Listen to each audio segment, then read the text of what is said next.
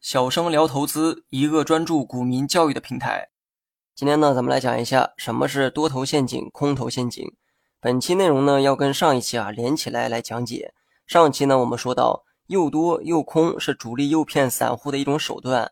我们呢就以这个诱多为例，诱多呢就是主力引诱散户啊去做多买入，实际上呢是为了今后的砸盘出货。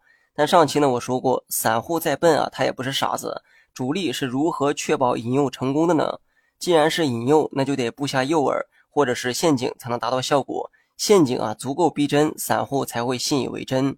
如果是想诱多，那么主力设下的陷阱就叫多头陷阱；如果是想诱空，设下的便是空头陷阱。只有布下了这个陷阱，才能成功的诱多或者是诱空。不过呢，话说回来哈，主力到底是如何布下多空陷阱的呢？以我的经验来看，陷阱呢主要涉及两个方面，也就是散户炒股时最注重的两个方面，那便是技术面和消息面。那么我们呢，先来讲一讲这个技术面。假如说主力想设下多头陷阱，那就必须要让技术图形啊看起来有上涨的假象。散户呢都喜欢技术分析，当人们看到自己信以为真的技术形态之后，便会蠢蠢欲动。当决定买入做多的那一刻，哈，便中了多头陷阱。学习更多实战技巧，你也可以关注我的公众号“小生聊投资”。很多新手呢可能不相信，技术分析啊，其实呢是最简单的分析方式。你们喜欢的这个底背离、多方炮、启明之星、金针探底等形态都可以轻易的被复制。主力呢，利用散户的这个喜好，把走势啊做出你想要的模样。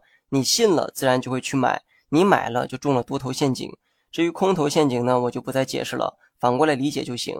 那么以上呢是利用技术图形啊设下的陷阱，另外一个就是利用消息去布一个陷阱。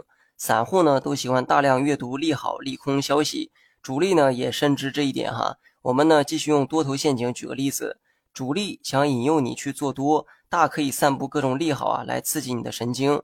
有人呢也可能会好奇，这样的行为难道不受监管吗？